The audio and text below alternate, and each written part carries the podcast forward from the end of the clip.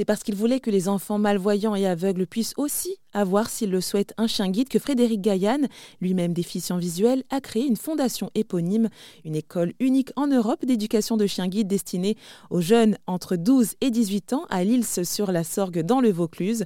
Au niveau du fonctionnement hein, de cette école, Frédéric Gaillan revient sur la différence au niveau de la prise en charge entre adultes et enfants. La seule différence qu'il y a, euh, c'est euh, la prise en charge. C'est-à-dire pour un adulte, la prise en charge euh, se fait pour la remise d'un chien, c'est environ une dizaine de jours. chez nous, il y a plusieurs étapes. Il y a déjà un stage de découverte où l'enfant bon, remplit un dossier.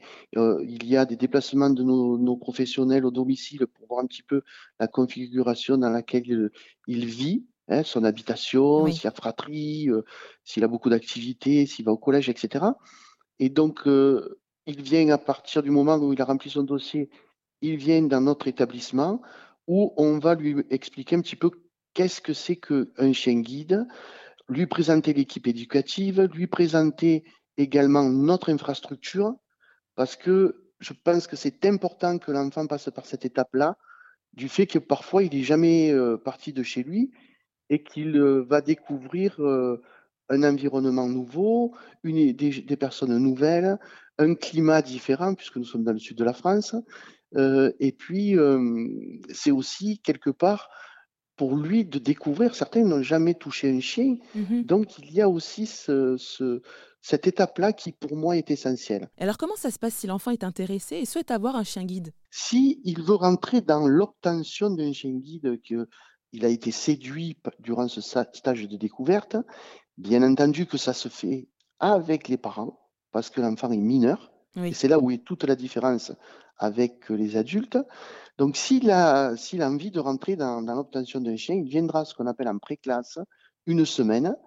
Et là, on va l'évaluer, évaluer sa posture, évaluer euh, euh, sa, sa dextérité, évaluer aussi son autonomie à s'orienter, etc. Donc, il y a euh, tout un, toute une évaluation mmh euh, durant toute cette semaine-là avec nos professionnels. On lui fait essayer le chien guide, on le met en situation en ville.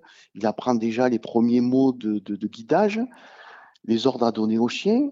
Et à partir de là, s'il a tous les prérequis, eh bien, il viendra en stage trois semaines, euh, soit au mois d'avril, soit au mois de novembre, où là, pendant trois semaines, ben, il va travailler euh, sur, sur notre établissement, euh, parce qu'on a recréé l'environnement urbain dans notre, école avec euh, euh, passerelles métalliques, avec des tunnels, des tripodes, comme on recrée un petit peu l'ambiance métro, avec des bornes sonores à un carrefour qui recrée le flux de circulation. il y a toute une, une, infrastructure où on travaille sur site en milieu sécurisé. Et ensuite, pendant ces trois semaines, bien, on va aller, aller sur Sorgue et tous les deux, trois jours, on rajoute des difficultés. On va aller sur Cavaillon, Avignon, prendre le bus, prendre le tramway et on finit le stage au métro à Marseille. Voilà. Ensuite, au bout de ces trois semaines, on va faire ce qu'on appelle l'installation au domicile. Et là, pendant, pendant deux jours, l'éducateur va valider un ou deux parcours au domicile que connaît l'enfant. Et il y a également l'intégration scolaire, parce que c'est important où on rencontre préalablement l'équipe éducative, les camarades de classe, et on explique que dans, votre établissement, il va y avoir un nouveau venu qui est un chien guide. Depuis le début de sa création, il y a une dizaine d'années, la Fondation Frédéric Gaillan a offert plus de 120 chiens guides aux enfants ayant une déficience visuelle.